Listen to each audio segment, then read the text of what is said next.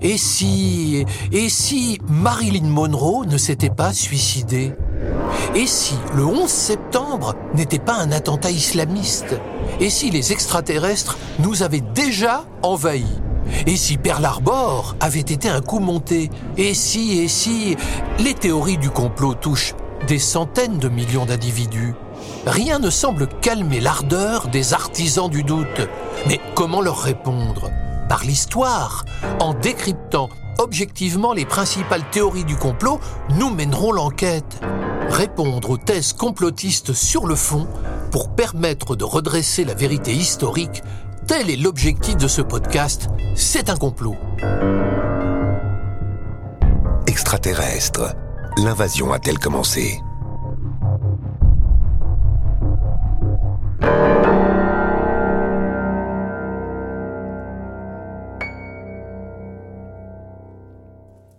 Vous vous souvenez de cette série américaine culte de, des années 1970, si je me souviens bien? David Vincent les a vus, les extraterrestres sont parmi nous.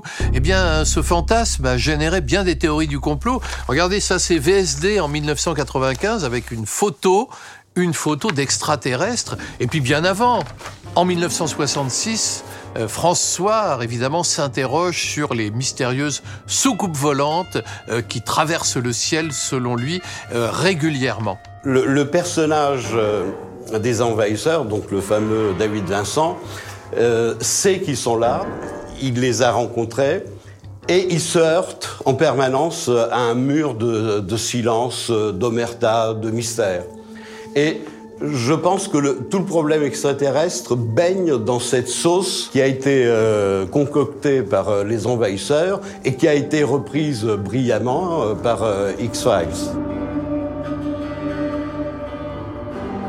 Vivons-nous, étourdiment peut-être, sous le joug d'extraterrestres hostiles. Les visiteurs de l'espace ont-ils réussi l'impensable? Conquérir la Terre en douceur, sans que personne ne s'en aperçoive. Les fléaux et nuisances, de la crise économique au réchauffement climatique, en passant par euh, les épidémies ou les catastrophes naturelles, constituent-ils l'épreuve irréfutable de la présence des aliens sur notre sol? Eh bien, sachez-le, certains le croient. Au vrai, la phobie conspirationniste des extraterrestres prend précisément son envol après la Deuxième Guerre mondiale, quand les témoignages de soucoupes volantes se multiplient. Les livres, les films, puis les séries télévisées de science-fiction rencontrent alors un immense engouement. Un nouveau genre populaire est né. Quels sont les écrivains qui, peuvent nous, éclairer euh, dans la grande tradition de la science-fiction? Il y a Arthur C. Clarke. Arthur C. Clarke, qui est le scénariste de 2001, l'Odyssée de l'espace, qui est par ailleurs un chercheur, un scientifique. Euh, il y a Isaac Asimov, qui a moins exploré l'idée de vie extraterrestre que l'idée de voyage dans l'espace et de civilisation galactique. Au contraire d'Arthur C. Clarke. Euh, Arthur C. Clarke met en scène dans certains de ses romans, notamment dans la deuxième partie 2010, l'Odyssée de l'espace, euh, donc de l'Odyssée de l'espace, qui c'était en même temps un roman qu'un film, euh, et il y a une vie dans l'une des lunes de, Jupiter, hein, qui est mise en scène.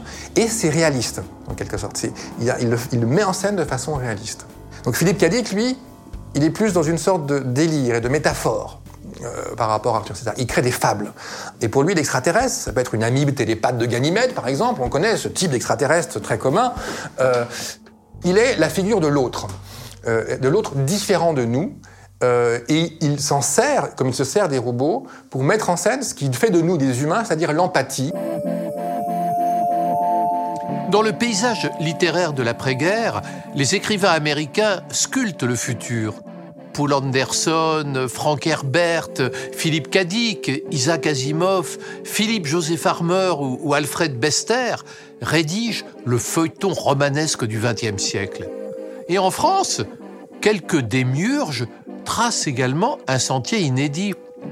On songe à des romanciers tels que Jean Ray, Peter Randa ou Jimmy Gueux. Dans la science-fiction française, ce qu'il faut bien comprendre, c'est qu'il y, euh, y, a plusieurs écoles. Jules Verne, déjà, est l'un des premiers auteurs de science-fiction française, euh, voilà, et, non des moindres. Ronnie Lenné, un peu plus tard, un autre auteur. Eux étaient dans une tradition assez classique de science-fiction, assez mesurée, mais avec un imaginaire quand même qui était assez, euh, assez fort. Jimmy Guilleux lui, de mémoire, il commence à écrire vraiment dans les années 50, années 40, années 50, années 50, hein, c'est vraiment le cœur de son début de son écriture.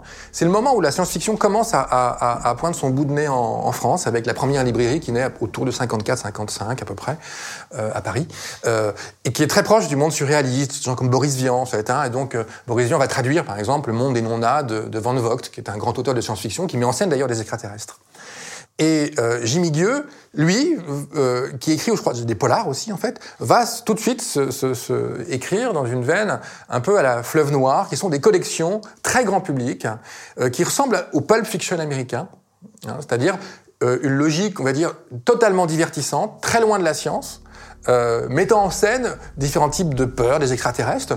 Et on va dire que, un peu comme d'autres auteurs de science-fiction euh, plus, plus tardifs, euh, comme Pierre Pelot, qui est plutôt intéressant, ou Serge Brussolo, Jimmy Dieu est un auteur de ce, type-là, on va dire un auteur de romans de gare de science-fiction, qui effectivement, après avoir été un simple auteur plutôt prolifique, hein, va prendre au sérieux ses propres fictions. Hein et là où il met en scène les extraterrestres arrivant dans des soucoupes volantes dans ses romans, ce qui dérange personne, ça peut être plus ou moins divertissant, il va, de façon très exacerbée, euh, changer de casquette et euh, devenir un apôtre d'une vérité, comme il y en a dans n'importe quelle religion. Et cette vérité, c'est celle que les extraterrestres sont là, sont présents dans nos sociétés, on ne le sait pas, et ils nous manipulent.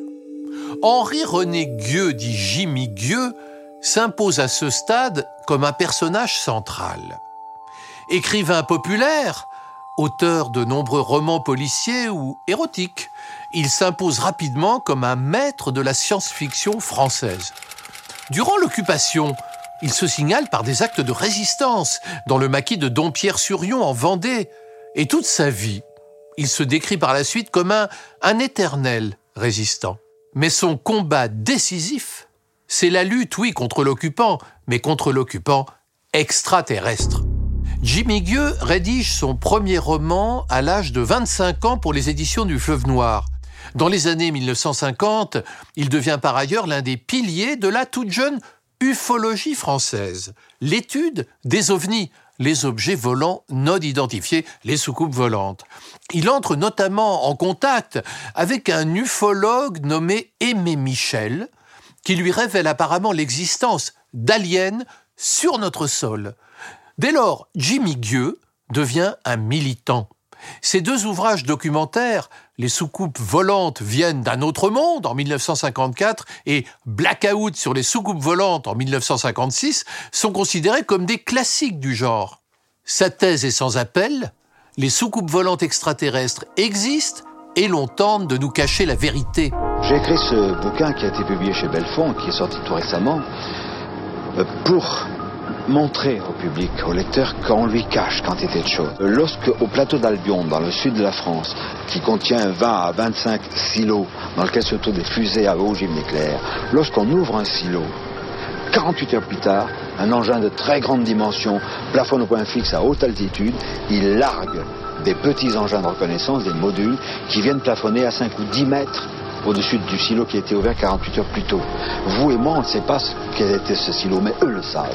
Donc nous sommes soumis à une surveillance constante. Alors ce qu'il faut savoir, c'est que euh, le terme science-fiction naît dans les années 20. Ça naît dans des revues, en fait, hein, les pulp, les pulp fictions. Euh, et très vite, des codes de la science-fiction naissent. Parmi ces codes, il y a le voyage spatial, tout comme il y a les robots, tout comme il y a une série donc d'éléments qui vont devenir en quelque sorte l'archétype, qui vont créer la vision la plus classique. Et l'extraterrestre, cette notion d'une vie étrangère, tout comme effectivement l'exploration spatiale et la capacité à naviguer dans l'espace, avec ce qu'on appelle le space opera, sont des éléments fondateurs de la science-fiction. Hein.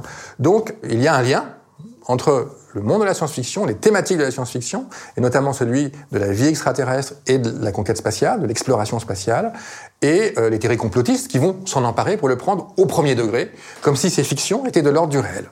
En 1980, il cofonde avec Roger Luc Marie une organisation nommée l'Institut mondial des sciences avancées.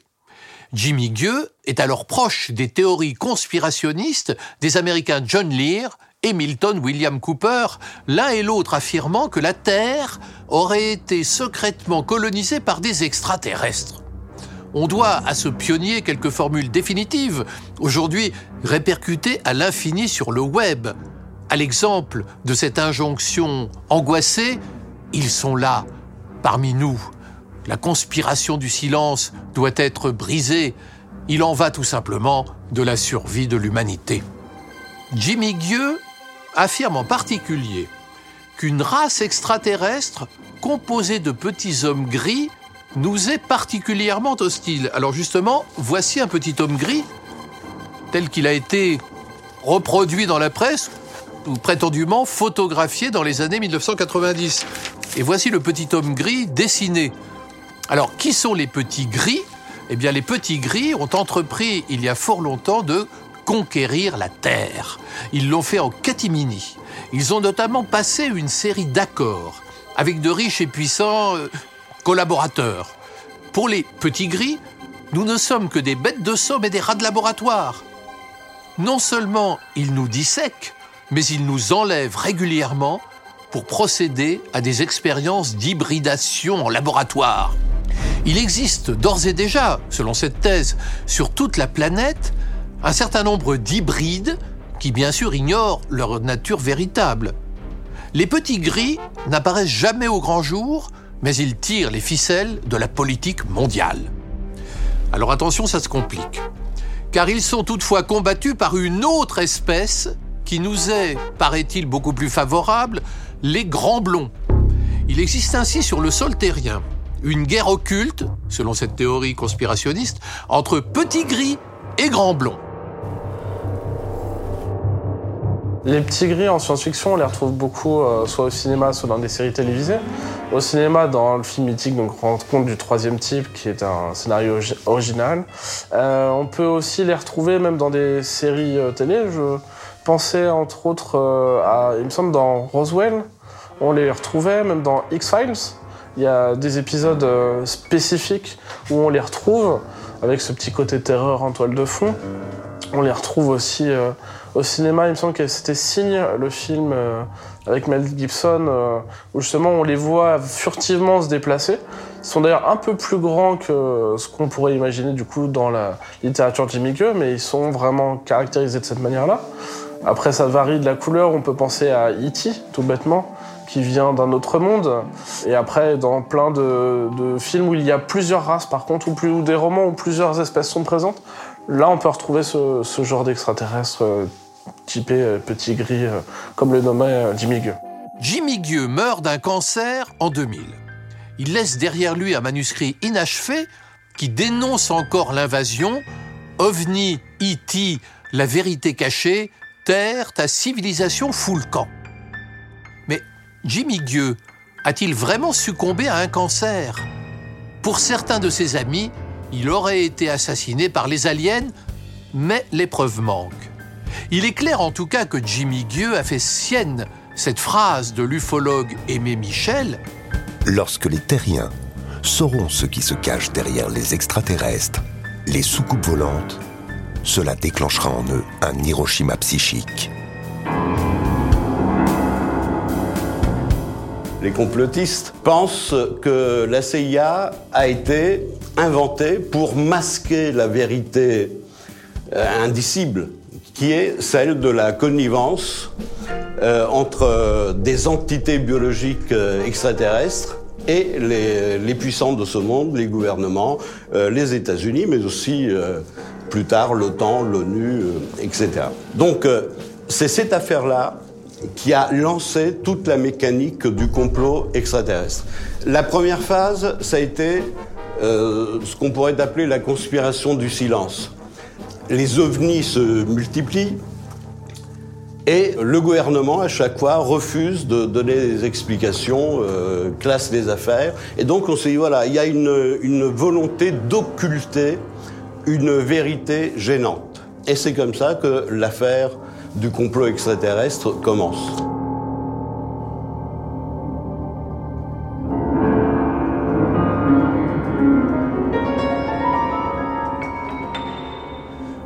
Principal, Celui qui occupe la planète et nous réduit en esclavage est donc l'espèce des petits gris.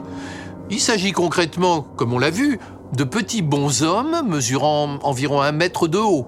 Leur tête est remarquablement disproportionnée par rapport à leur corps chétif. Ils ne présentent aucune pilosité. Alors, de quelle planète proviennent-ils? Les témoignages se multiplient, certes, mais ils se contredisent. Il y aurait finalement plusieurs nuances de gris. Des petits gris, des grands gris, des gris insectoïdes ou des gris au long nez. Dans tous les cas, ces aliens hostiles incarnent une race tellement évoluée qu'elle paraît au bout du rouleau. C'est pourquoi les gris tentent de se régénérer par l'hybridation. Plusieurs femmes enlevées ont été fécondées sans le savoir. Les gris se livrent par ailleurs dans leur base terrienne à des expériences de clonage.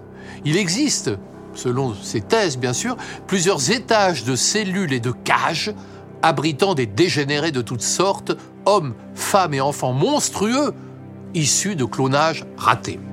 Les gris représentent-ils une menace? Bah, Le plus ennuyeux, c'est qu'ils sont fortement concurrencés par une autre espèce extraterrestre qui a, elle aussi, colonisé la Terre. Ici, entre en piste le complotiste anglais David Icke. David Icke est un, personnage euh, étonnant, euh, même euh, écœurant par moments. C'est un, un ancien joueur de football, un commentateur de sportif pour la BBC et il s'engage en politique sous la bannière écologiste en adhérant au Parti vert britannique dont il devient le porte-parole. Mais sa carrière connaît alors un tournant délirant. Revêtu d'un survêtement bleu turquoise, il déclare soudainement en 1991 à la télévision britannique qu'il est le fils de Dieu. 1991, c'est l'année de la cassure. David Icke devient le prophète conspirationniste d'un petit groupe d'admirateurs. Il échafaude désormais un scénario loufoque, selon lequel, écoutez bien, des reptiles humanoïdes, dont on retrouve la trace lointaine, selon lui, dans la cité antique de Babylone, gouvernent le monde en secret depuis la nuit des temps. Il énonce devant un public grandissant que la Terre est encore aujourd'hui colonisée par les Anunnaki, il s'agit selon lui de reptiliens qui se font passer pour des êtres humains. Ces créatures ont pu accéder aux plus hautes fonctions gouvernementales. Les reptiliens dissimulent en effet leur face repoussante derrière des masques souples.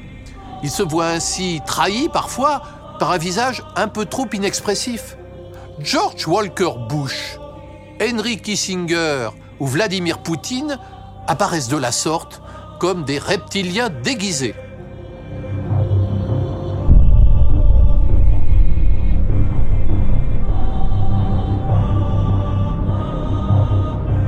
On peut aussi les repérer soit par leurs pupilles dilatées, soit par leurs yeux effilés en amande.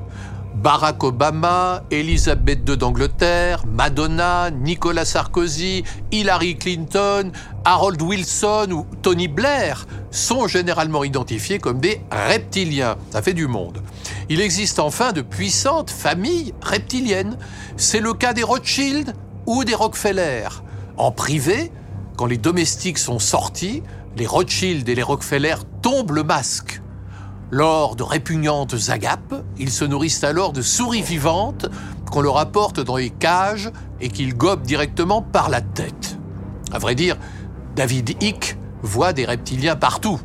Il accuse notamment l'acteur Bob Hope, le vice-président Al Gore, les Bush et les Rothschild d'être, je cite, des pédophiles reptiliens sacrifiant des enfants. On est en plein délire. Il est vrai que la thématique nourrit depuis longtemps la fiction populaire. En 1983, la série télévisée de science-fiction V imagine déjà notre planète envahie en douceur par des extraterrestres reptiliens faussement amicaux et arborant des masques souples. On trouve des reptiliens dans la série V, typiquement, où là vraiment on se rend compte euh, de l'horreur entre guillemets du personnage quand ils enlèvent leur masque un peu à la Fantomas. Euh, on peut aussi euh, penser à la série Doctor Who, justement qui a certains reptiliens qui sont présents euh, plus ou moins méchants selon euh, le, le type de personnage que va rencontrer le héros. On peut se demander en conséquence si David Icke n'a pas été tout simplement influencé par la série V quand il a développé sa paranoïa anti-reptilienne. Pour David Icke, la plupart des événements d'actualité s'expliquent par les agissements souterrains des lézards intelligents.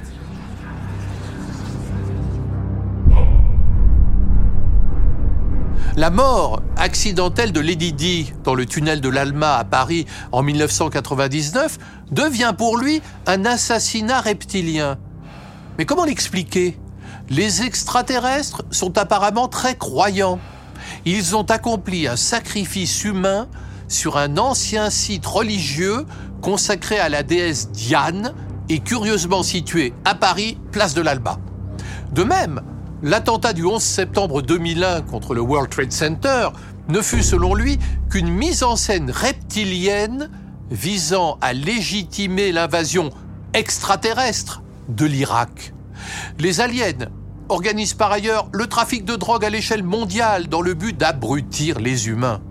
Ils sont impliqués dans les réseaux pédophiles et se trouvent même aux origines de l'affaire Dutroux.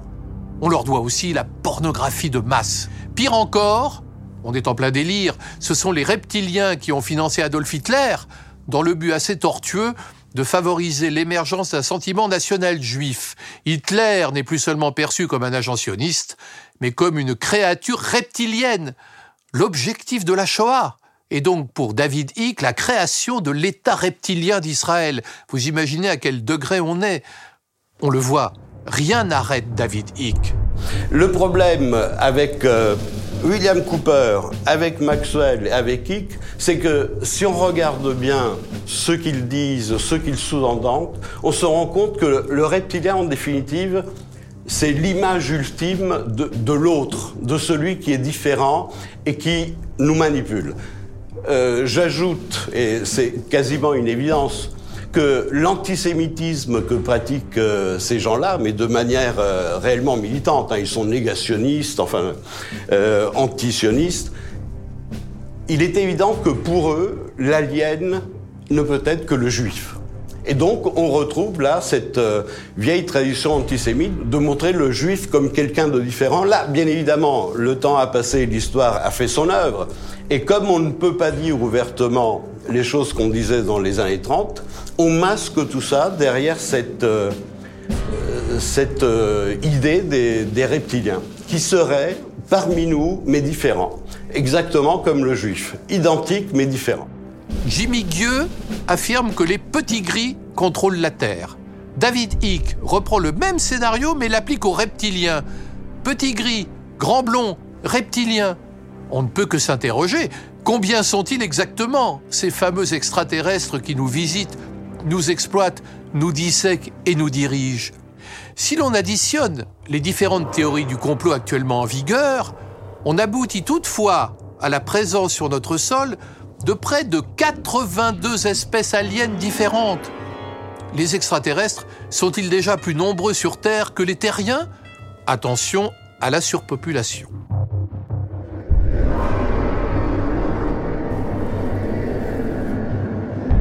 Merci de votre écoute, j'espère que ce podcast vous a plu.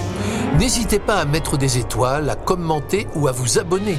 D'autres épisodes sont disponibles, alors bonne écoute, bon partage et à bientôt.